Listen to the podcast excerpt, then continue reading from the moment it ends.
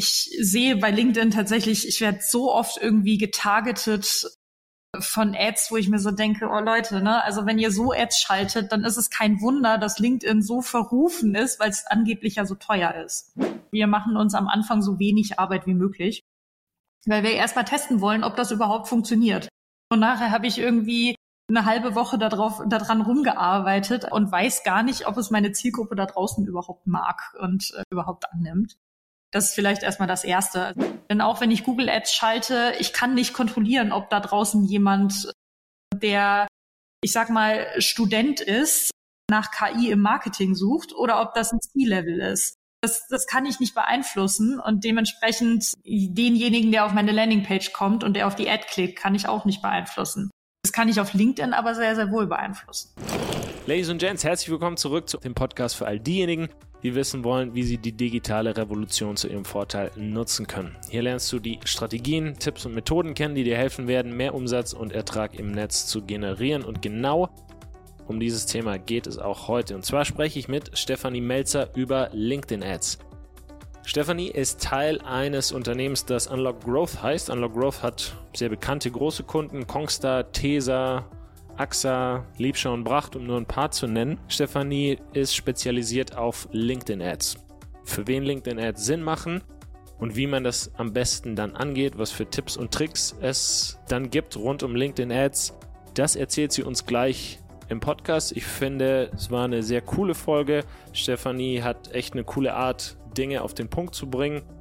Also da wird nicht lang drumherum geredet, sondern sie erklärt wirklich sehr, sehr schön, nicht nur für wen LinkedIn Sinn macht und wie man das theoretisch dann für sich nutzen kann, sondern wir gehen auch sehr ins Detail, schauen uns an, wie man so eine Kampagne im Idealfall aufbaut, wie man gute Anzeigen bastelt, wie man deren Ergebnisse am besten misst und später dann optimiert und auch, wie man da KI am besten für sich nutzt, um letztendlich dann einen weiteren Direktvertrieb, einen Direktmarketing-Kanal für sich zu haben und da qualifizierte Leads anzuziehen. Wenn dir hier gefällt, was du hörst und wenn du gern mehr Folgen dieser Art in Zukunft hören möchtest, dann nimm dir doch die 5 Sekunden und drück bei Spotify oder Apple Podcasts einmal kurz auf die Bewertung. Es dauert wirklich nicht lange, macht aber einen riesen Unterschied. Ich wünsche jetzt viel Spaß mit Stefanie. Ich wünsche viel Spaß mit dieser Folge. Ja, leg mal los, oder? Legen wir los. Perfekt. Äh, Stefanie, schön, dass du da bist. Ja, danke. Wir sprechen heute über LinkedIn Ads. Du bist Teil eines Unternehmens, das Wachstumsberatung anbietet und die Umsetzung danach. Also ihr geht in Projekte rein, ihr analysiert Wachstumsblockaden, ihr überlegt, wie man die am besten beseitigt, wie man das Ganze angeht und ihr setzt dann basierend darauf um. Ähm, erzähl doch mal, stimmt das so, wie ich das jetzt eben beschrieben habe? Habe ich was vergessen? Möchtest du irgendwas ergänzen? Und dann, wenn ja, dann erzähl doch einfach kurz, wie passen LinkedIn-Ads da in den ganzen Prozess rein? Ja, ähm, also hast du erstmal super beschrieben. Es ist genau so, wie du sagst. Also Kunden kommen mit ganz unterschiedlichen Problemen, Wachstumshürden auf uns zu, möchten zum Beispiel einen Inbound-Funnel aufbauen oder möchten generell mehr Kunden, möchten ihre Retention steigern, haben ein neues Produkt, was sie an den Start bringen wollen also ganz, ganz unterschiedliche Probleme und äh, genau, also auch unterschiedliche Kunden. Es ist wirklich vom Startup bis zum Konzern ist alles dabei. B2B, B2C, E-Commerce. Und ja, ich bin inzwischen seit anderthalb Jahren bei Unlock Growth und ähm, betreue eben einerseits eben als Marketing Allrounderin mehr oder weniger unsere Kundinnen und Kunden, mhm. habe aber das Spezialfeld Social Performance Marketing und habe mich da sehr stark auf LinkedIn Ads spezialisiert. Also ich mache eben das Performance Marketing über alle Kanäle für uns, sowohl Meta äh, als auch LinkedIn und TikTok Ads. Ach cool. Habe auch zwischendurch schon Google Ads gemacht. Das mache ich also zwischendurch auch noch. Sind inzwischen ganz viele Ads angefallen, wie man sich so vorstellen kann. Also ich habe mal zusammengerechnet, das sind so in den letzten anderthalb Jahren über 400 Ads auf äh, vier Kanälen geworden. Cool ist es insofern, als dass wir eben bei uns intern ganz, ganz viele Ads schalten und ganz viel lernen. Also wir haben quasi bei uns intern so die Spielwiese und das können wir dann eben bei unseren Kunden, so das Gelernte bei unseren Kunden dann eben auch anwenden und können es da auch weitertragen. Zu deiner zweiten Frage, wie passen LinkedIn-Ads da überhaupt rein in dieses Growth-Marketing? Die LinkedIn-Ads passen insofern, als dass wir natürlich auch viele B2B-Kunden haben und gerade im B2B-Bereich man auf LinkedIn halt super, super gut targeten kann. Also gerade wenn es um äh, Berufsbezeichnungen geht, um Kenntnisse, berufliche Kenntnisse, die jemand haben kann oder soll, in meiner Zielgruppe, dann eignen sich einfach LinkedIn-Ads sehr, sehr gut. Ich kann super gut zielgruppengerecht filtern. Und ja, dann ist LinkedIn-Ads einfach unschlagbar und das bringt jemanden sehr, sehr schnell weiter. Okay. Cool. Ja, ist gut, dass du es dazu gesagt hast, mit wem ihr hauptsächlich arbeitet, weil das ist ja dann auch nochmal so ein Unterschied. Mache ich B2B, mache ich B2C, ne? bin ich im E-Com tätig oder habe ich mit Softwareunternehmen zu tun? Gibt es da ein Muster bei euch, wo ihr sagt, gut, klar, dann LinkedIn fällt natürlich dann in die B2B-Kategorie. Irgendwelche Unternehmen, wo du sagst, für die funktioniert es besonders gut oder die sollten da mal ein Auge drauf haben? Also generell jedes B2B-Unternehmen sollte okay. einen Fokus auf LinkedIn-Ad haben, definitiv. Ähm, ich finde, es ist egal, ob man jetzt groß oder klein ist. Also ich meine, wir sind auch nicht die, nicht der große Konzern und wir können auch äh, ganz gut mit LinkedIn-Ads schalten. Wir haben das für kleine, für große gemacht. Es funktioniert einfach. Also ich würde sagen, wer im B2B-Bereich tätig ist und äh, wohlbemerkt ein sehr genaues Bild von seiner Zielgruppe hat. Ich finde, das ist immer so das A und O. Yeah. Der kann und sollte auf LinkedIn Ads definitiv mal starten. Cool. Dann vielleicht mal anders gefragt, wenn jetzt hier jemand zuhört und LinkedIn vielleicht auf dem Schirm hat, aber noch nicht angefangen hat oder überlegt, da einzusteigen, was kann ich mir von LinkedIn erhoffen? Also wie, wie muss ich da über die Plattform nachdenken? Oder was sind so klassische Offer-Funnel, die ihr dann baut? Oder wie geht ihr grundsätzlich an das Thema ran? Hm. Ja, also ich finde, wenn man sich, also generell egal, ob man jetzt mit äh, Google Ads startet oder mit LinkedIn Ads startet, es ist eigentlich dasselbe Vorgehen, was man immer haben sollte ich finde es bei LinkedIn halt sehr, sehr wichtig, dass man sich über seine Zielgruppe wirklich Gedanken macht. Das ist das A und O und das ist der Dreh- und Angelpunkt. Ich sehe bei LinkedIn tatsächlich, ich werde so oft irgendwie getargetet von Ads, wo ich mir so denke, oh Leute, ne, also wenn ihr so Ads schaltet, dann ist es kein Wunder, dass LinkedIn so verrufen ist, weil es angeblich ja so teuer ist. Mhm, okay. Ähm, also keine Ahnung, ein kleines Beispiel vielleicht. Ich wurde mal auf LinkedIn getargetet für äh, als als Vertriebspartner für Behältnisse für die Bierherstellung.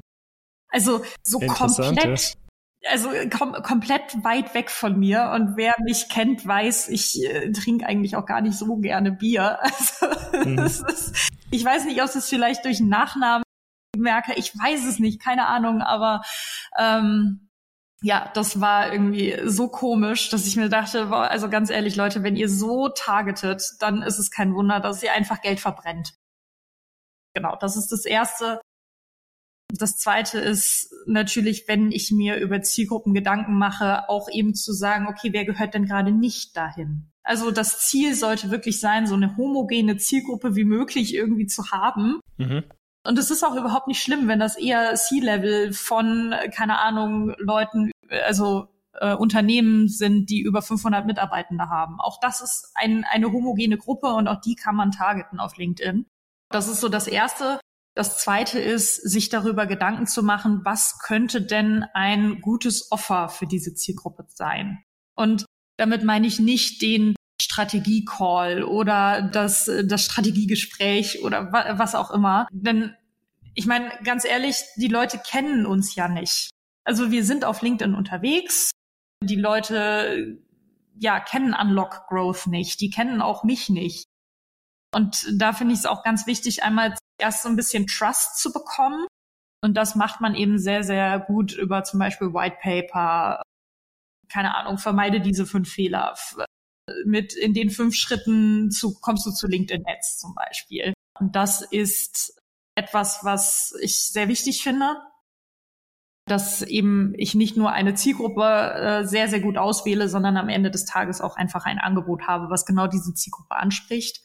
Dann kommen wir eigentlich genau dahin, wo wir bei jedem Kanal irgendwie hinkommen. Wir müssen Anzeigentexte verfassen, die eben genau dazu passen, die den Nutzer abholen die ihm aus der Seele sprechen. Äh, wir brauchen Creatives, die genau das unterstützen, die genau auch dafür da sind. Wir kennen das alle, dass wir so über auf unseren Social Media Kanälen, egal wo, unterwegs sind und dann so durchscrollen oder durchswipen oder so. Mhm. Und ich brauche halt, wir nennen das Thumbstopper. Wir brauchen halt einen Thumbstopper, der dafür sorgt, und das macht eben ein gutes Creative aus, dass die Leute aufhören zu scrollen und äh, mal kurz sich das Ganze durchlesen. Dann einen klaren CTA und dann, ja, ist eigentlich schon ein Großteil der Miete erstmal schon drin. Cool, ja, gibt's, gibt's ein paar Sachen, auf die wir jetzt äh, doppelklicken können. Ja. Du hast das, also klar, White Paper so, das sind so die, die klassischen Sachen, die ja auch schon vor Jahren funktioniert haben, also nach wie vor im B2B. Etwas gerade, was ich zum Beispiel im Softwarebereich immer wieder sehe, also Storytelling, gerade so Sachen sind in so traditionellen Unternehmen oder traditionellen Softwarebetrieben einfach total noch unterschätzt oder teilweise auch gar nicht angekommen. Also die nutzen sowas gar nicht. Zu einer Sache würde mich dein Take interessieren, weil du hast jetzt gesagt, das Strategiegespräch funktioniert nicht. Kann das funktionieren, wenn ich eine gewisse Bekanntheit habe, wenn ich vielleicht schon seit längerem Ads schalte, sehr regelmäßig Ads schalte und oder aber auch einfach coole Fallstudien habe, einfach sagen kann, hey, wir haben folgendes Ergebnis für den und den Kunden produziert. Und wenn du das auch willst, dann können wir telefonieren, weil solche Angebote sehe ich immer wieder zum Beispiel jetzt im, im E-Com-Space. Mhm, ja, also es kann funktionieren, wenn man das, wenn man das gut aufsetzt. Und wenn du schon richtig sagst, mit einer anständigen Case Study, mit viel Trust davor funktioniert das bestimmt. Ich würde es aber niemandem empfehlen und dann doch lieber auf ein White Paper setzen, eben weil die Einstiegshürde eine viel, viel geringere ist gerade wenn es um Strategiegespräch geht, ich muss ja erstmal wissen, mit wem spreche ich da überhaupt? Mag ich den überhaupt? Vertraue ich dem überhaupt? Es ist Zeit, was da reinfließt. Es klingt halt wieder schon sehr, sehr salesy. Dementsprechend würde ich dann erstmal wirklich mit ja, Know-how, mit Trust das Ganze aufbauen, die Beziehung erstmal aufbauen, um dann eben äh, im zweiten Schritt erstmal zu sagen, okay, lass uns doch mal sprechen. Ist das interessant für dich? Wie fandst du das überhaupt? Also man hat ja so auch einen ganz anderen Gesprächseinstieg, ne? Auch im Sales. Dann, wie fandst du das White Paper? Hat dir das gefallen? An welcher Stelle hakt's denn gerade bei dir? So, das wären so Sachen, äh, die man dann sehr, sehr gut ja abfragen kann und wo einfach ein White Paper auch in Richtung Sales hin ja einfach einen Mehrwert bietet. Ja, ja.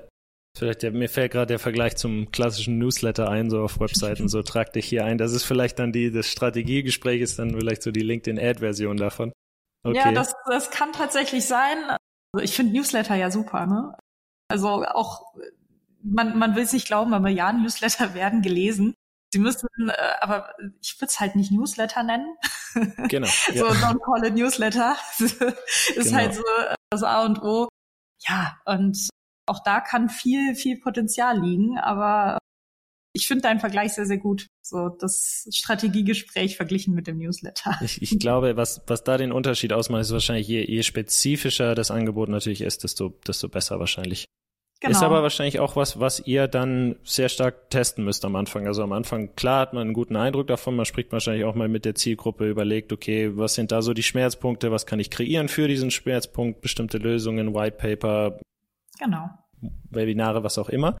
Mhm. Aber ist ja dann trotzdem irgendwo am Anfang eine Hypothese, die man dann letztendlich testen muss und dann gucken muss, okay, welcher Thumbstopper stoppt jetzt auch wirklich den Daumen und, und welcher ja. dann nicht so. Ja. Wie, wie, geht ihr da vor, wenn ihr sowas testet? Wie analysiert ihr da LinkedIn Ad Performance? Ähm, erzähl doch da mal ein bisschen was dazu. Ja, also ähm, baut äh, witzigerweise auf deinen äh, letzten, auf deine letzte Podcast-Folge auf, äh, weil da hast du ja auch ganz viel über Optimierung äh, gesprochen. Es ist tatsächlich sehr ähnlich bei LinkedIn Ads. Ne? Ähm, also erstmal gehen wir selten hin, wenn wir zum Beispiel jetzt ein neues White Paper äh, testen wollen, dann gehen wir selten hin und erstellen das White Paper mit ganz viel Aufwand und machen eine wunderschöne PDF daraus mit ganz viel Branding etc. da drauf. Also da es gibt bei uns nicht erst die Arbeit, so ich erstelle ein Hochglanz-PDF und dann erstelle ich eine Hochglanz-Ad und dann gucke ich mal, ob das funktioniert. So funktioniert es bei uns nicht. Wir machen uns am Anfang so wenig Arbeit wie möglich. weil wir erstmal testen wollen, ob das überhaupt funktioniert. Und nachher habe ich irgendwie eine halbe Woche darauf, daran rumgearbeitet, an diesem neuen White Paper und weiß gar nicht, ob es meine Zielgruppe da draußen überhaupt mag und äh, überhaupt annimmt. Das ist vielleicht erstmal das Erste. Also wir testen tatsächlich unsere Ads und kündigen ein White Paper an, ohne dass das White Paper am Ende des Tages wirklich steht. Sondern ne, dann werden halt die Leads eingesammelt und die bekommen dann quasi erstmal eine Nachricht so, hey, danke, du interessierst dich für unser White Paper. Äh, wir, es ist noch in der Erstellung. ah, okay. Ja, okay. Solange man das offen anspricht, ist äh, auch okay. Ja, okay, cool. Nee. Genau. Also vielleicht auch da, es, es kam noch nie ein Shitstorm dahinter. Ja, also äh, auch da, die, die Leute finden das eher cool, wenn man sie dann persönlich anschreibt und so sagt, hey, wir sind noch in der Erstellung, ist gerade ganz neu, sobald das fertig ist, bekommst du's. Und ja, genau. Dann wird das natürlich auch geschickt. Also das haben wir dann logischerweise schon auf dem Schirm. Ähm, genau, also so vielleicht, vielleicht schon mal dazu. Wie gehen wir sonst vor, wenn wir eine LinkedIn-Ad äh, schalten wollen? Wir machen uns natürlich Gedanken darüber, was, also, ne, was ist unser Angebot, klar. Und dann gucken wir, wir, was könnte denn ein, ein passendes Creative sein? Was könnte dann ein passender Thumbstopper sein, um die Zielgruppe abzuholen? Dann gibt es bestimmte Dinge, die wir ganz gerne nehmen, also was zum Beispiel jetzt gerade ganz gut funktioniert, gerade auf LinkedIn, witzigerweise, sind Memes. Also okay. auch da nicht das, das Hochglanz blau-weiße Bild, weil ganz ehrlich, das scrollt jeder drüber hinweg, weg, sondern zum Beispiel wirklich sich ein, ein Meme rauszunehmen und da äh, einen lustigen Satz draufzuschreiben, das hilft tatsächlich und sticht gerade bei LinkedIn hervor. Ja, und dann ähm, kommt da noch ein Text zu. Ja, witzigerweise sowohl Meme als auch Text immer mehr von der KI auch ähm, ja, generiert werden. Muss man natürlich gucken, was man der KI so alles vorgibt, weil sonst kommt da echt Mist raus am Ende des Tages. Aber ähm, ja, da funktioniert schon sehr, sehr viel. Und da testen wir natürlich auch ganz viel. So was kann die KI besser vielleicht sogar als wir. Und ja, dann wird das Ganze rausgehauen erstmal. Sehr geringen Tagesbudget, also LinkedIn-Tagesbudget. LinkedIn selbst, wenn man eine Anzeige erstellt, gibt erstmal vor, so ja, pack mal 150 Euro pro Tag drauf. Mhm, okay. Ja, herzlichen Glückwunsch. Also 150 Euro pro Tag, äh, die möchte ich gerne woanders investieren, beziehungsweise möchte sie dann wirklich in Kampagnen investieren, die, die wirklich funktionieren auch, ja. und von denen ich mir sicher bin, dass sie funktionieren. Deswegen sind wir bei LinkedIn erstmal mit einem sehr geringen Budget, gehen wir da vor, erstmal so mit, keine Ahnung, 30, 40 Euro pro Tag, das reicht erstmal. Wir testen so zwei, vielleicht drei Creatives erstmal gegeneinander, ein paar Texte gegeneinander. Genau, und dann schauen wir, äh, kriegen wir relativ schnell raus, was funktioniert und was nicht. Und dann kann man sich quasi in den Nutzer hineinversetzen, Du hattest äh, letzt, letztens äh, von, von Screen Recordings und so gesprochen. Das geht natürlich jetzt bei LinkedIn jetzt nicht. Aber sich wirklich dann mal in den Nutzer rein zu versetzen und mal sich zu überlegen, an welchen Stellen könnte das jetzt stocken? So. Und äh, also ich bin ein Nutzer, ich äh, bin bei LinkedIn unterwegs und ich scroll da so abends um zehn äh, durch, durch LinkedIn durch Warum bleibe ich nicht an diesem Creative hängen? Also warum gibt es zum Beispiel genügend Impressionen, aber nicht genügend Klicks? So, das wäre die erste Sollbruchstelle, wie ich sie immer nenne, die es gibt. So, und dann kann man gucken, okay, vielleicht muss ich an dem Creative was ändern.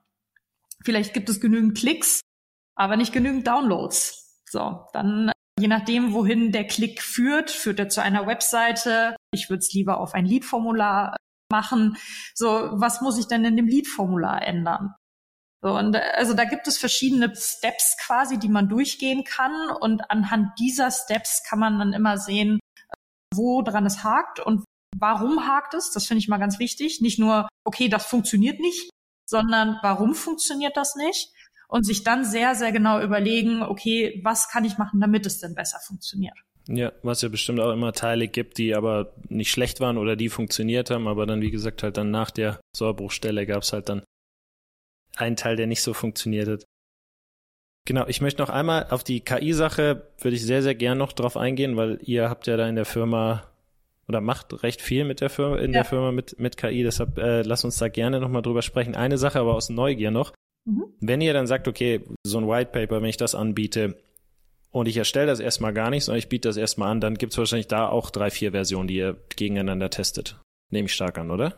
Du meinst White Paper Versionen oder? Genau. Also wenn ihr, also unterschiedliche Titel, unterschiedliche Cover, die ganzen Sachen. Ich nehme mal stark an, der Testprozess, der fängt dann da an. Okay, ja. Genau, also Jetzt gerade haben wir nicht so, also wir haben meistens ein sehr gutes Gefühl dafür, was funktioniert und was nicht. Deswegen äh, brauchen wir da gar nicht so viele Tests fahren. Aber ja, natürlich die White Paper Titel kann man natürlich auch testen. Würde ich jetzt, also ich würde gerade am Anfang bei LinkedIn nicht zu viele Tests machen. Man würde eher sagen, okay, wir haben jetzt ein White Paper, von dem Titel sind wir überzeugt. Also keine Ahnung, wir in der Gruppe denken, das ist äh, ein Titel, der unsere Zielgruppe ansprechen könnte, der wirklich ein Pain unserer Zielgruppe auch wirklich löst. Und äh, dann gehe ich eher hin und fange an, vorne zu testen. Und wenn ich dann quasi sehe, ja, dem Motto, okay, also irgendwie passt hier hinten auch was gar nicht und die sind halt einfach nicht angefixt. Ich habe jetzt an jeder Stelle rumgeschraubt. Dann fange ich an, okay, vielleicht sollte ich mal den White Paper Titel ändern. Ja, okay, cool.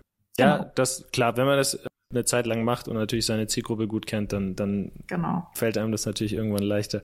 Witzigerweise genau. habe ich sowas neulich auch schon gemacht. Das ist vielleicht eine Überleitung zum KI-Thema, aber ich habe so einen Lead-Magneten einfach mal komplett schreiben lassen von JetGPT und habe gesagt, ich teste jetzt mal, ob der ankommt, weil bevor ich jetzt mich da selber ransetze und den nochmal stark überarbeite, schaue ich erstmal, lädt den sich überhaupt jemand runter. Und wenn den sich jemand runterlädt, kann man logischerweise dann nochmal oder sollte man auch nochmal rangehen an, an die Sache. Wie nutzt ihr denn KI in dem Fall? Sowieso auch in der Erstellung von Whitepapern. Wir haben natürlich auch viele Kunden, die trauen sich das gar nicht und die möchten das gar nicht. Dass sie erstmal rausgehen mit einer Ad in einem Whitepaper, was überhaupt nicht irgendwie schon erstellt ist. Deswegen da hilft ChatGPT natürlich sehr, zu sagen, okay, dann haben wir jetzt erstmal so eine Quick and Dirty Version und etwas, wo wir auf jeden Fall sagen, okay, das sollte erstmal funktionieren und das ist jetzt nicht komplett falsch. So, da hilft ChatGPT natürlich sehr.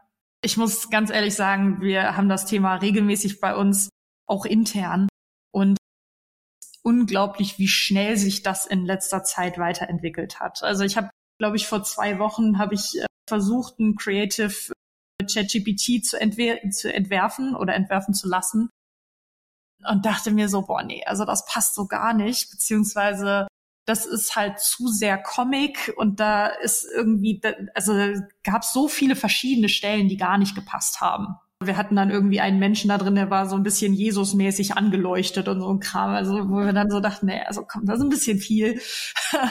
Aber ähm, wir haben inzwischen, ich glaube so, also wirklich auch Creatives bei LinkedIn laufen, die auch wirklich 100 Prozent von der KI entwickelt wurden weil es eben wirklich funktioniert.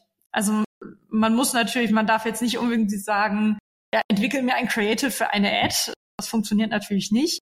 Man muss halt schon einiges vorgeben. Man kann sich von LinkedIn auch viele Creative-Vorschläge erstellen lassen. Finde ich okay. auch sehr cool. Okay. Und wenn man sich dann so einen Creative-Vorschlag erstellen hat lassen und den cool findet, dann kann man sagen, okay, dann erstellen wir doch jetzt zwei Versionen von diesem Bild und dann quasi Feedback geben und dann immer weiter äh, das Ganze verfeinern. Genau, das äh, funktioniert sehr, sehr gut. LinkedIn, äh, Quatsch, nicht LinkedIn. ChatGPT kann auch sehr gut Prinzipien beziehungsweise so Frameworks. Und äh, gerade was so Ad-Texte angeht, so Copy-Texte, da nutzen wir sehr gerne das AIDA-Framework, also Attention, Interest, Desire and Action. Und ChatGPT kennt dieses Framework. Und man kann dann sagen, ich habe, äh, keine Ahnung, wir haben jetzt Ende November, haben wir zwei Events. Da haben wir eine Landingpage erstellt. Genau, und da einfach hinzugehen und zu sagen, bitteschön, erstell mir einen Ad-Text im AIDA-Framework ähm, zu diesem Event für diese Zielgruppe.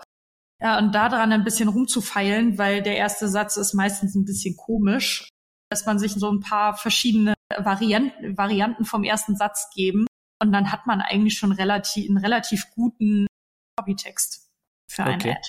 Ja, das stimmt. Ja, oder halt auch eine echt coole Idee für was eigenes. Fällt ja. einem dann oft wahrscheinlich auch ein, okay, hier könnte ich noch was, also ich weiß, dass es mir so geht, dann kriege ich davon eine Idee von GPT und merke dann, oh, ja, so könnte man das noch ein bisschen anders formulieren. Ja, okay, genau. Finde ich, finde ich echt gut. Was mir auch echt bei ChatGPT gefällt, man fängt halt nicht auf einem weißen Blatt Papier an. Also da, das ist genau das, was du sagst. Ich äh, habe dann auch ganz viele Inspirationen, die ich mir von ChatGPT einfach geben lasse. Und wenn es nur Team Themenvorschläge sind, die ich dann ein bisschen ausarbeiten lasse und dann irgendwie auf eine Idee komme, nee, also das wäre das wäre richtig cool und das mache ich jetzt so. Und das dann doch irgendwie selber schreibe. Das aber ich wäre halt alleine, wenn ich so im, im Homeoffice sitze zum Beispiel, wäre ich halt nicht auf die Idee gekommen zum Beispiel. Vor einem weißen Blatt sitzen ist blöd, das stimmt, das stimmt. Ja. macht, geht ihr, macht ihr das dann auch so, dass ihr einfach Gewinner-Ads von euch dann wieder zurückspielt und dann darauf basierend dann wieder neue Ideen kreiert? Genau, also wir gucken schon, warum hat jetzt eine Ad funktioniert und warum nicht. Das mhm. ist das Erste. Und gucken dann natürlich, dass wir diese Prinzipien immer weiter benutzen. Also zum Beispiel, keine Ahnung, wenn ich die nächste Ad schalte, dann ist die Wahrscheinlichkeit sehr hoch, dass da auch in diesen Creatives zum Beispiel ein Meme dabei ist. Ganz klar. Was wir aber auch machen, was ich wichtig finde, wir haben ja gerade die ganze Zeit über LinkedIn-Ads gesprochen. Wenn etwas irgendwo äh, bei LinkedIn funktioniert, das auf Facebook zu spielen oder auf oder auf Meta zu spielen und dann, wenn etwas bei Meta funktioniert, das auf LinkedIn zu spielen, ist das eine. Was ich aber auch oder was wir auch häufig machen, ist zu gucken, okay, wie kann man denn Google und LinkedIn zum Beispiel miteinander verknüpfen? Denn wenn die Leute zum Beispiel häufig nach KI im Marketing suchen, das dann auch mal oder das Thema dann bei LinkedIn zu spielen, weil die häufig auf unserer Webseite sind, ist natürlich total super. Und dann logischerweise das Ganze auch im Retargeting äh, nutzen. Ne? Also wenn Leute auf unserer Webseite gewesen sind, auf bestimmten Seiten gewesen sind, dann wiederum eine Ad auf LinkedIn zu packen, weil sie da nicht konvertiert haben zum Beispiel, die dann wieder äh, zu retargeten. Genau, da gucken wir natürlich, dass wir die Kanäle auch so viel wie möglich miteinander kombinieren und dass wir auch die einen Learning, also dass wir, wenn wir auf einem Kanal ein Learning haben, dass wir dann auf äh, gucken, wie wir das auf anderen Kanälen entweder duplizieren können oder wie wir damit arbeiten können. Das ist cool, ja, macht total Sinn. Gibt es da Plattformen, wo du sagst, da sind die Synergien besonders hoch? TikTok und LinkedIn wird es wahrscheinlich nicht sein, aber vielleicht. Nee, also TikTok und LinkedIn will ich jetzt nicht so sehen. Ja. Also wir nutzen vor allem Google und LinkedIn. Das funktioniert ganz gut. Gerade im Retargeting passt das ganz gut. Die, also gerade ist LinkedIn auch so ein bisschen abgeschlossener Bereich für uns, sage ich mal abgeschlossen insofern, als dass wir eben nicht von LinkedIn Ads auf unsere Webseite verlinken. Also wir schalten keine Ads gerade, wo wir sagen, hier lad dir das White Paper runter und das ist dann auf irgendeiner Landingpage bei uns. Wir arbeiten sehr, sehr gerne und sehr, sehr viel mit Lead-Formularen. Das heißt, jemand kann sich quasi auf LinkedIn selbst das White Paper downloaden, was sehr, sehr gut für uns ist, wenn wir über die weitere Lead-Qualifizierung sprechen, denn nicht nur Vorname, Nachname, E-Mail-Adresse sind halt direkt auch von LinkedIn drin. Also die braucht man als Nutzer nicht aktiv ausfüllen, sondern wir fragen auch immer die LinkedIn-Profil-URL ab. Ah, okay. Meine Kollegin, die sich um die Lead-Qualifizierung kümmert und dann quasi guckt, okay, was, was machen wir mit dem und so weiter und so fort. Das ist halt total super, ne? Also das ist innerhalb von, von Sekunden erledigt, weil man einfach vom CRM aus quasi aufs LinkedIn-Profil klicken kann und sich denjenigen anschauen kann und schauen kann, in welcher Branche arbeitet der, wie groß ist das Unternehmen, welchen Jobtitel hat er und so weiter und so fort. Das ist natürlich super. Das ist cool, das stimmt. War das der einzige Grund für die Lead-Formulare oder habt ihr einfach auch festgestellt, dass es besser funktioniert als eine Landingpage, weil der ja. Weg direkter ist? Ja, also es funktioniert besser tatsächlich als die Landingpage. Okay hat den einfachen Hintergrund, dass äh, ja, wenn jemand auf eine Landingpage geht, man muss sich da, egal wie einfach und wie schön die Landingpage geschaltet ist, man muss sich halt erstmal zurechtfinden. Das ist ganz einfach so. Dann hat man irgendwie eine Ladezeit dahinter etc. Ne? Und man muss halt die Daten händisch eingeben. Das ist das eine. Das zweite ist, dass der LinkedIn-Algorithmus natürlich die Lead-Formulare auch viel, viel mehr mag. Das ist ganz klar kann sich vorstellen, LinkedIn mag es natürlich, wenn die Leute so lange wie möglich auf der Plattform bleiben. Und sobald jemand von der Plattform runtergegangen ist, weiß man nicht, ob derjenige wiederkommt. Und dementsprechend, äh, ja, der Algorithmus liebt Lead-Formulare. Ja, guter Punkt, das, das stimmt. Ist ja bei Facebook auch nichts anderes. Also haben wir auch schon festgestellt, dass das echt gut zieht. Da, also früher hat man ja so ein bisschen gesagt, okay, je, wenig, je, je weniger Infos ich dann abfrage in so einem Formular, egal wo das jetzt lebt, auf einer Landingpage oder im Lead-Formular. Also je weniger Infos ich abfrage, desto besser, weil dann haben Leute weniger zu tun. Ihr fragt aber doch ein bisschen mehr ab dann. Dann was hat sich da bewährt oder welche Fragen kannst du da, kannst du da den Leuten, die zuhören, mitgeben? Ja, also was wir immer abfragen, ist Vorname, Nachname, E-Mail-Adresse und Telefonnummer und halt LinkedIn-Profil-URL. Jetzt spreche ich halt rein von LinkedIn. Und der Vorteil, wie gesagt, bei LinkedIn-Lead-Formularen ist, ich brauche nichts selber eintippen. Also wenn ich bei LinkedIn eine Telefonnummer hinterlegt habe, dann wird auch die direkt gezogen vom Lead-Formular und ich brauche einfach nur noch auf Absenden klicken und fertig. So, jetzt gibt natürlich nicht jeder seine Telefonnummer auf LinkedIn an und auch nicht jeder gibt die richtige Telefonnummer uns mit. Aber tatsächlich gibt es Leute, die das tun. Es ist sehr, sehr wertvoll am Ende des Tages für uns. Und äh, genau, deswegen fragen wir es sehr bewusst mit ab. Auch gehen und sind uns auch bewusst, dass es bestimmt Leute gibt, die sagen, nee, da muss ich meine Telefonnummer angeben, das möchte ich nicht und abspringen. Das ist halt so.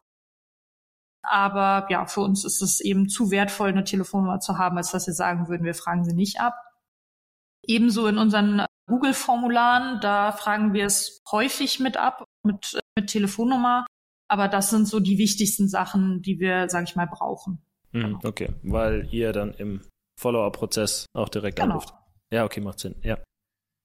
Nee, cool. Ja, klar, es schreckt wahrscheinlich den einen oder anderen ab. Auf der anderen Seite qualifiziert es die Leute aber wieder so ein bisschen. Das ist ja wie wenn du ja. im Sales-Prozess einfach die Leute bittest, dir irgendwas zuzuschicken oder bevor halt du was für sie machst, dass du halt umgekehrt halt auch eine Gegenleistung, sei es nur ein Zugang oder irgendwas, irgendeine Info halt noch brauchst. Also merkst du ja auch, wie, wie ernst es jemand meint.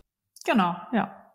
Gibt's zum Thema LinkedIn, zum Thema LinkedIn Ads irgendwas, was in deinen Augen überschätzt oder unterschätzt ist? Also zu, gerade zum Thema LinkedIn und LinkedIn Ads gibt's ja auch viel Diskussion auf LinkedIn.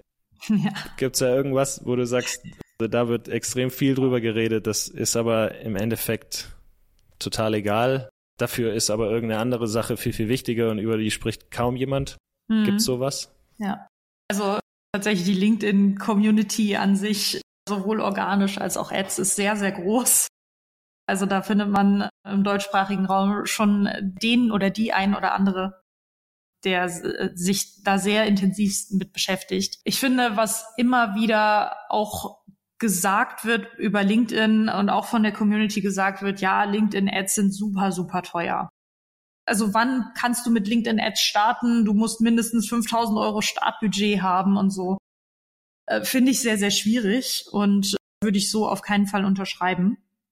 Denn ja, also es ist halt einfach so, klar, wir haben natürlich auch nicht mit unserem jetzigen Leadpreis angefangen. Wir mussten uns da auch irgendwie hin optimieren und hinhacken. Aber äh, schon so, dass wir jetzt gerade auch Leads für 10 Euro einsammeln. Und das sind halt wirklich richtig, richtig gute Zielgruppen-Leads, die wir da einsammeln. Und genau, deswegen, also da würde ich schon sagen, das ist etwas, wo häufig drüber diskutiert wird und wo immer gesagt wird, um Gottes Willen, nein, das ist viel zu teuer und du musst da ein riesen Anfangsbudget mitbringen. Da würde ich sagen, nee, musst du nicht. Geht auch anders. Teuer ist vielleicht auch einfach die falsche KPI, oder? Weil im Endeffekt geht es ja, ja, um meinen Return on Ad Spend. Ja. Also wenn ich eine Ticketgröße habe von, weiß ich nicht, ein paar tausend Euro, auch für so ein Einstiegsprodukt, und ich zahle dann ein paar hundert für einen, für einen Kunden, dann ist ja alles in Ordnung. Und dann ja. von mir aus zahle ich dann 100 für den Lead. Das ist ja egal. Es geht ja dann im Endeffekt darum, hm? was hinten bei rauskommt. Genau. Nicht nur das. Was ich auch wichtig finde, ist, natürlich vorne die Leadpreise. Ich kann auf Meta-Ads schalten, ich kann auf TikTok-Ads schalten, ich kann auf Google-Ads schalten. Die Leadpreise an sich, die sind halt günstiger als auf LinkedIn häufig. Okay. Ne, je nachdem. Also jetzt nicht bei einem 10 Euro Lead, aber Ich kann, kann auch auf TikTok Leads, Lead-Ads schalten. Hab da auch schon mal günstiger Leads eingesammelt, definitiv. Die Frage ist, ob das dann wirklich 100% Zielgruppenleads sind und ob ich die auf den anderen Kanälen so zu 100% targeten kann, wie ich es eben auf LinkedIn tun kann. Denn auch wenn ich Google Ads schalte, ich kann nicht kontrollieren, ob da draußen jemand, der, ich sag mal, Student ist, nach KI im Marketing sucht oder ob hm, das ja, ein C-Level ist. Das, ja. das kann ich nicht beeinflussen und dementsprechend, ähm, ja, äh, denjenigen, der auf meine Landingpage kommt und der auf die Ad klickt, kann ich auch nicht beeinflussen. Das kann ich auf LinkedIn aber sehr, sehr wohl beeinflussen. Hm. Ja. Ja, stimmt. Also, was man am Anfang natürlich immer ein bisschen braucht, gerade wenn man startet, ist so ein Testbudget, ne, so bis man halt herausfindet, okay, mit, ja. mit was. Aber wenn ich das halt einmal habe, dann ähm, geht es ja darum, was kommt hinten bei raus. Und klar, wird tendenziell immer so ein bisschen teurer, ähm, je nachdem, aber was man einfach dann hinten raus halt verkauft, ist dann halt. Und auch das kann man ja anpassen. Also man kann ja dann irgendwie im E-Com werden ja gern Bundles gebaut, dass du halt nicht nur ein Produkt verkaufst, sondern halt irgendwie drei davon mit irgendeinem ja. coolen Offer, um das dann wieder hinzudeichseln. Wie lang gebt ihr denn so eine so einem Test, bis ihr sagt, okay, das hat jetzt funktioniert oder das schalten wir ab? Oder gibt es grundsätzlich Metriken, wo du sagst, okay, diese, die drei, die fünf oder so, die auf jeden Fall im Auge behalten und die anderen sind nicht so wichtig? Ja, also zum Thema, wie lang geben wir einer Ad?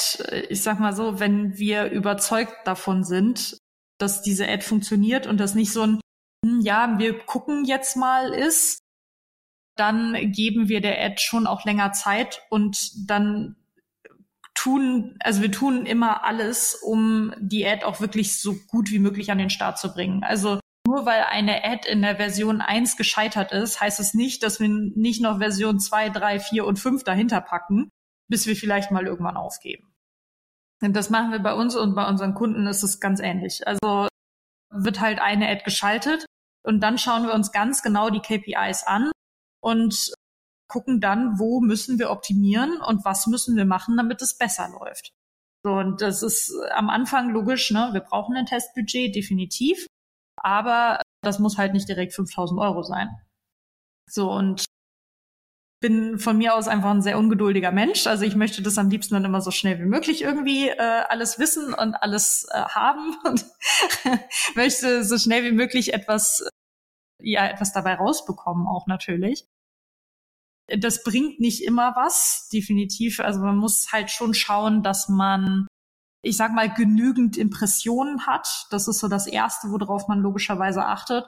Äh, es bringt nichts, wenn ich 200 Impressionen habe und mich dann ärgere, warum da noch kein Lied bei abgefallen ist. Ja, bei 200 Impressionen ist ja, schwierig. Ja. So, deswegen, also da müssen erstmal anständig Impressionen gekommen sein, bis ich etwas überhaupt statistisch auch beurteilen kann, logischerweise. So, ähm, das ist das Erste. Das Zweite ist, dass ich auf die Anzahl der Klicks achte. Also von den äh, zwei, 2000 Impressionen, die ich dann meinetwegen hatte, wie, wie ist denn die CTR? Ist die bei über einem Prozent, dann bin ich so ganz zufrieden, sage ich mal. Wir haben inzwischen Ads, die bei über zwei Prozent Klickrate liegen und wissen wir dann, okay, das funktioniert ganz gut. Genau, und dann kann man sich natürlich die Rate der Formulareinsendungen anschauen und natürlich die Anzahl Leads am Ende des Tages. Wichtig finde ich dann am Ende auch immer noch nicht nur die Anzahl Leads zu bewerten, sondern auch die Anzahl Zielgruppenleads. Und da trennt sich dann, wie gesagt, eben zum Beispiel Meta von LinkedIn. Ich sammle auf Meta vielleicht günstiger Leads ein, vielleicht auch mehr und schneller, aber habe dann auf LinkedIn eben die Qualität die dahinter äh, bisschen, bisschen besser ist oder wesentlich besser ist als auf Meta. Also, unterschreibe ich so. Also man kann bei Meta eigentlich so gefühlsmäßig immer so mal vier mal fünf nehmen. Also hast einen Leadpreis von 15, 20 Euro, kannst mal vier mal fünf nehmen, weil das dann der Leadpreis ist für die eigentlichen Zielgruppen wertvollen Leads, die du dann ja. hast. Aber ja, also was ich da so raushöre, es ist im Prinzip ja ein Prozess. Es ist halt nichts, was man von heute auf morgen irgendwie aufsetzt, einmal mal kurz macht und dann funktioniert das, sondern man muss halt auch diese logische Kette einmal, einmal durchdenken. Und wenn man das macht, dann findet genau. man früher oder später auch definitiv was, was funktioniert, vorausgesetzt man hat natürlich ein cooles Angebot. Genau, das ist das A und O. Genau, das ist aber auch was, was man dann wieder ja an anderer Stelle wieder verwenden kann, weil es spielt eigentlich schön ineinander rein. Also wenn ich halt feststelle, okay, ich habe ein cooles Offer gefunden, was in den LinkedIn-Ads funktioniert, kann ich das ja auch wieder organisch auf die Webseite packen und umgekehrt. Das sind wieder so Sachen, die da, die da ähm, ja einfach mit reinspielen. Genauso, wenn ich einfach dann Gespräche führe mit den Leuten, dann kommt eine bestimmte Frage immer wieder oder ein, ein, ein Fragenmuster immer wieder, mhm. kann ich ja auch die einfach proaktiv beantworten.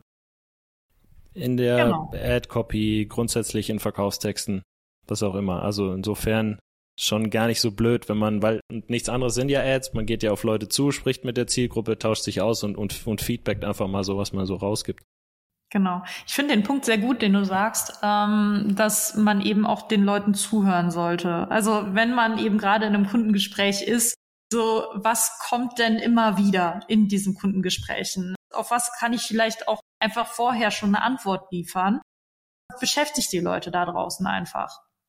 Und nicht nur im Gespräch mit Kunden, sondern, weil die sind ja schon Kunden, sondern da finde ich halt auch das, das, Feedback aus dem Sales immer ganz gut. Ne? Also ich hole mir regelmäßig erstens Feedback aus dem CRM, so zum Thema Zielgruppe. Ist das wirklich so gut, was ich da jetzt gerade da oben mache und wen mhm. ich da einsammle?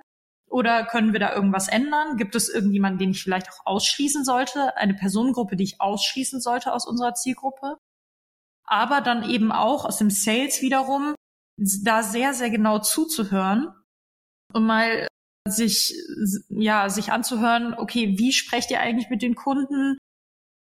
Über welche Themen sprecht ihr mit denen? Was bewegt die da gerade draußen? Und das dann halt auch wieder in die Ad reinzubringen. Das ist eigentlich, sind so Synergien, die muss man sich innerhalb des Unternehmens natürlich auch dann schaffen. Ja, ja, absolut. Also wird noch zu wenig gemacht, gerade im B2B. Da sprechen noch viel zu wenig Abteilungen miteinander. Da ist dieses Silo-Denken noch irgendwie sehr am Start. So, also gerade, also mit Marketing und Sales kann man mal anfangen. Ich glaube, das ist der einfachste, der einfachste, ähm, ja, die einfachste Synergie grundsätzlich.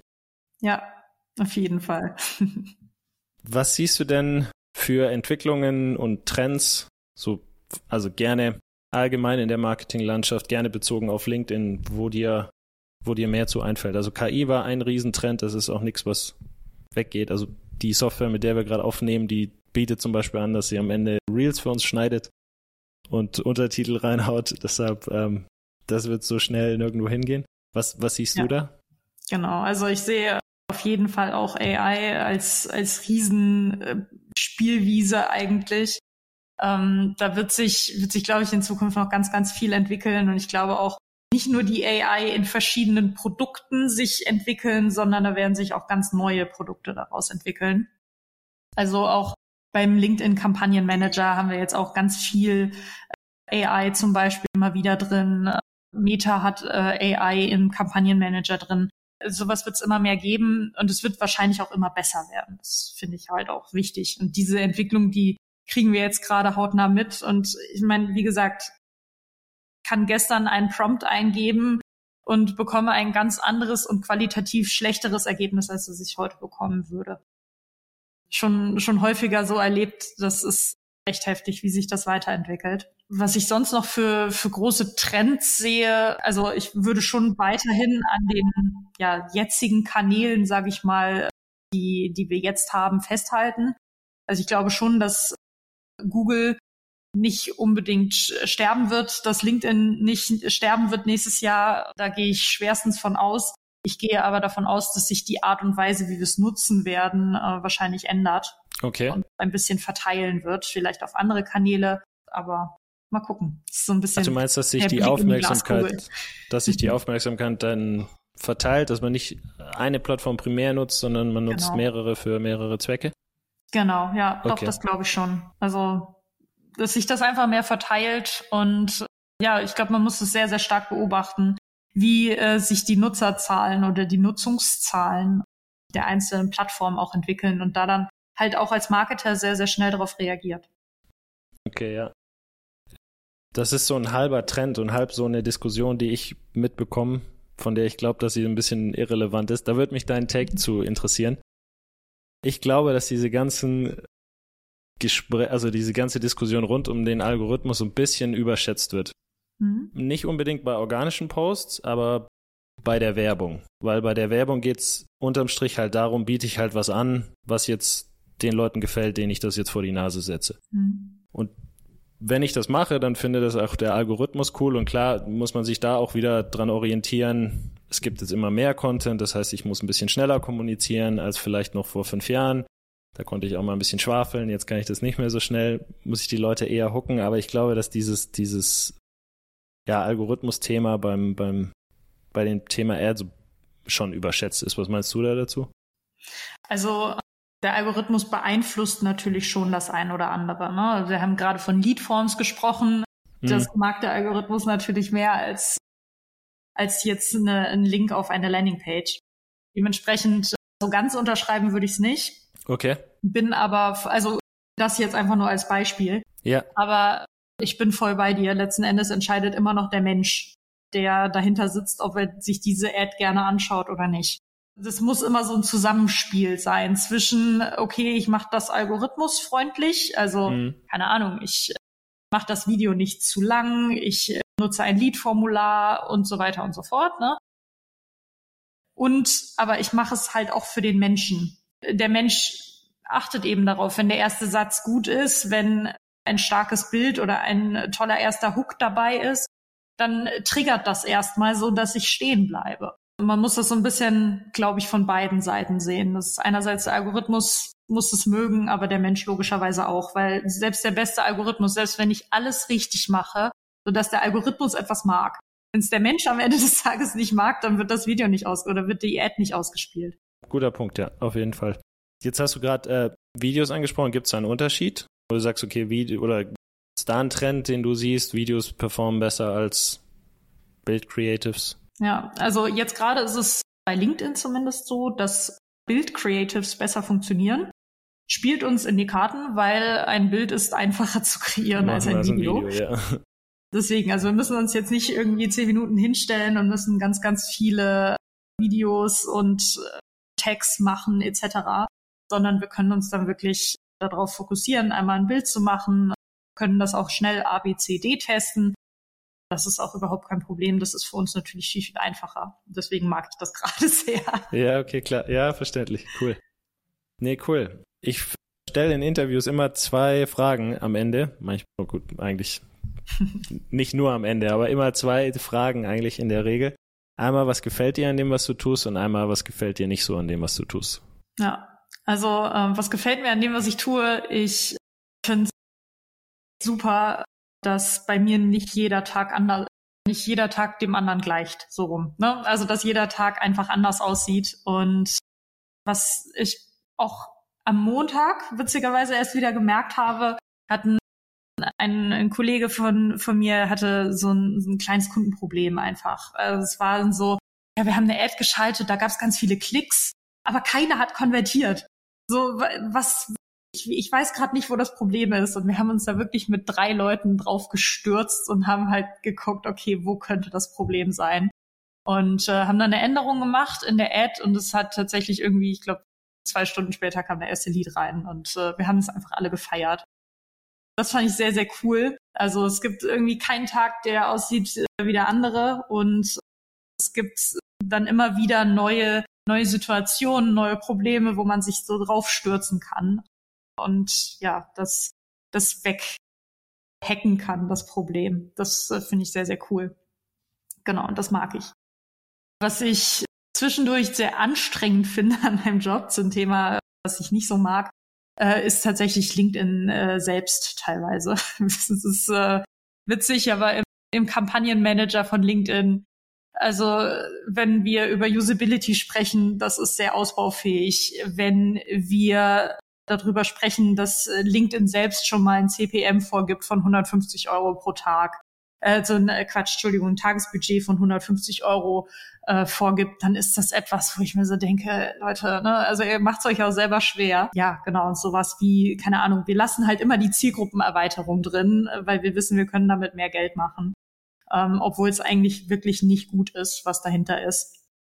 Äh, genau, das nervt mich einfach ein bisschen, aber gut, da, kann ja, da können wir ja mit umgehen. Ich wollte gerade sagen, hört sich auf jeden Fall so an, als wäre das Positive doch deutlich, äh, hat deutlich mehr Gewicht als das Negative. Cool. Ja, dann ähm, genau. gibt's von deiner Seite aus noch, gibt's irgendwas, was ich dich nicht gefragt habe, wo du aber noch gern drüber sprechen möchtest? Eine abschließende ja, Message. Okay. Ich glaube, ist alles gesagt. Perfekt, cool. Dann gibt's nur noch eine Frage, die ich dir stellen muss, und zwar, wo findet man mehr über dich heraus, wenn man sich für dich Unlock Growth interessiert? Was sind da gute Anlaufstellen? Wahrscheinlich LinkedIn?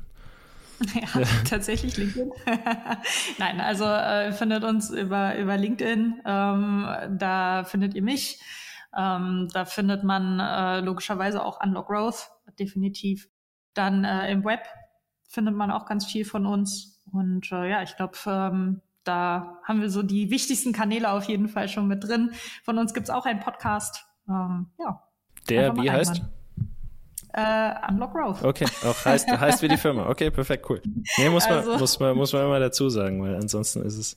Ja, dann, vielen Dank, war ein, war ein cooles Gespräch. Danke, dass du dir die Zeit genommen hast. Ja, Und sehr gerne. Danke für die Einladung. Ja, gerne. Bis dann. Jo, bis dann. Ciao. Ciao.